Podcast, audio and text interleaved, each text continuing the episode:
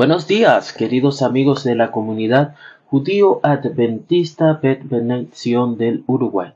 En esta mañana quiero compartir contigo el resumen de la paracha Naso. La segunda lectura del libro de los números y la trigésimo quinta lectura de la Torá se llama Naso, una palabra que significa literalmente levantar. Proviene de la primera palabra del segundo versículo en hebreo que podría traducirse literalmente como levantad la cabeza de los hijos de Gersón. Una forma idiomática de decir haced cuentas de los hijos de Gersón. Esta porción de la Torah incluye la bendición de la piedra angular de Aarón y sus hijos, es decir, los sacerdotes. Ellos fueron instruidos para declarar sobre el pueblo de Israel, el Señor te bendiga y te guarde. El Señor ilumine su rostro hacia ti y te otorgue gracia. El Eterno eleve su rostro hacia ti y ponga paz en ti. Tengamos en cuenta que el texto hebreo de la bendición comienza con tres palabras que componen o se componen de tres partes. Invoca el nombre divino tres veces y por lo tanto se llama apropiadamente la bendición tres en uno podemos observar también en, esta, mm, en estas palabras que se pronuncian en singular mm, en su gramática, en lugar de un plural, porque están destinadas a tener una aplicación. El objetivo es una persona, no para hacer una bendición general sobre la multitud del pueblo de Israel. La frase Adonai alce su rostro sobre ti representa el rostro radiante de un padre levantando a su amado hijo con alegría. Esta construcción repetitiva de Hashem levantando su rostro, elevando, indica que Él te mira con amor y bendición. Es indudable, ¿verdad? Que esta ah, bendición haya sido hecha al azar o para todos, sino de manera individual. Y esto nos indica no más que otra cosa que el, el, eh, la oportunidad de pensar, soy parte del pueblo de Dios y de manera individual, Él me conoce a mí. No soy cualquiera dentro del pueblo, soy alguien especial sobre el cual Hashem ha visto de mí, ¿verdad? Todo lo que eh, mi, corazón ofrece. En la parashá anterior, la parashá Bamidbar, se hizo un censo de todos los varones levitas de un mes de edad en adelante, que totalizaban por allí unos 23.000 hombres. En la Parashá se realiza un censo adicional de los tres clanes de levitas que eran responsables de, entre otras cosas, o específicamente, mejor dicho, transportar el Mishkan o el tabernáculo en el desierto. Recordemos que la parasha comienza diciendo y habló Adonai a Moshe diciendo toma también el censo de los hijos de Gersón por las casas de sus padres y por sus clanes.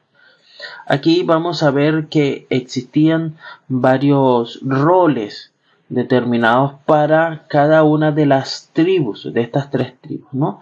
Eh, y en esta vamos a incluir también un cuarto rol que es el de los Koanim. ¿No? Eh, como estudiamos entonces en la Parashá Bamidbar, originalmente se pretendía que el hijo primogénito de cada familia judía realizara la Abuda o el servicio a Hashem, ofreciendo de esta manera sacrificios en nombre de su familia. Sin embargo, eh, cuando los hijos primogénitos de Israel más tarde tomaron parte en el pecado del becerro de oro, lamentablemente perdieron este derecho. Así que el Señor ordenó a Moshe que cambiara los roles del hijo primogénito a los levitas, quienes luego servirían en el Mishkan. Y entonces quedando así distribuida las responsabilidades de cada una de estas tres eh, tribus de la siguiente manera. O, eh, vamos a decir, de acuerdo a su linaje, de modo que quedaron cuatro divisiones mm, de levitas. Están los gersonitas, descendientes del hijo primogénito de Leví, llamado Gersón, y este clan sería el responsable del cuidado de todos los artículos tejidos del Mishkan, es decir, las cubiertas para las paredes, el techo del tabernáculo, iban a estar habitando en el lado oeste del Mishkan. Y Samar, eh, hijo de Aarón, era el mayordomo de este, este clan de los gersonitas. Por otro lado, encontramos a los coatitas, quienes son descendientes del hijo em, del medio, por decirlo así, de Leví, eh, o Keat, y este clan llevaba los objetos sagrados del Mishkan. En el Midrash nosotros podemos encontrar que afirma que el arca sagrada en realidad llevaba a quienes la llevaban. Una acotación aquí interesante para ah, soportar nuestra, nuestra, nuestro resumen. Tenga en cuenta que los Koanim son un subconjunto de este, de este clan de coatitas, ¿no? Este, habitaban entonces los hijos de Coat eh, al lado sur del Mishkan. Luego vamos a tener a los Meraritas, los descendientes del hijo menor de Leví, o Merari. Bien, este clan llevaba las partes de madera del Mishkan, así como las cuerdas y los encajes que se usaban para la cortina del patio, y habitaban en el lado norte del Mishkan. Y Samar, en este caso, hijo de Aarón, era el mayordomo de los Meraritas. Y por supuesto tenemos a los Koanim, ¿no? que son los hijos del bisnieto de Leví, son los hijos de Aarón. Y este clan era responsable de realizar todos los korbanot o sacrificios y otros rituales en nombre de todo Israel. Entonces, como clase sacerdotal de Israel, solo a los Koanim se le permitía realizar la abodá o el servicio sacerdotal, ¿no? Ah, y ellos habitaban en el lado este del Mishkan.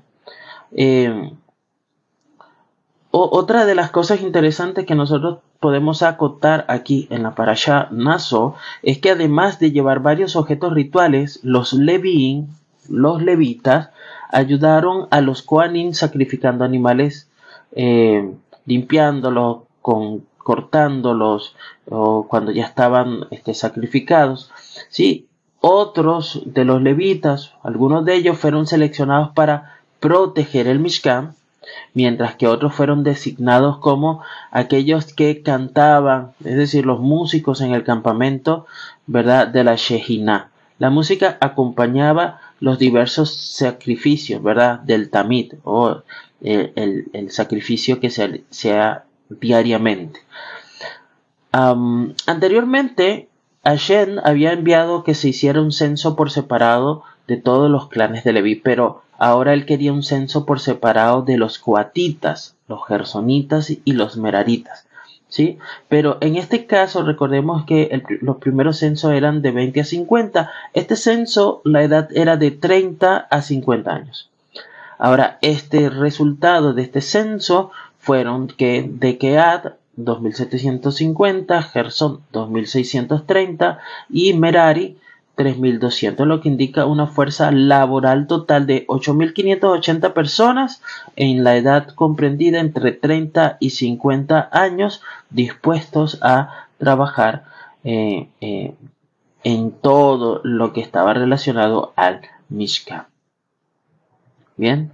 Eh, mm, bueno, eso es parte de lo que quería comentarles. Por ahí podemos incluir más adelante eh, cómo se hizo el campamento sagrado, eh, el proceso de biduí y restitución, la ley de Sotá, que también está incluida aquí, y este, hay algo especial allí que es la ley del Nasir, este, y por supuesto el Birkat Koanim. Bueno, espero que esto haya sido una breve introducción de lo que podemos encontrar en la Parashanaso y pues están todos invitados a participar del Kabbalah Shabbat eh, el próximo viernes de noche. Que tengas un día, querido amigo, lleno de shalom.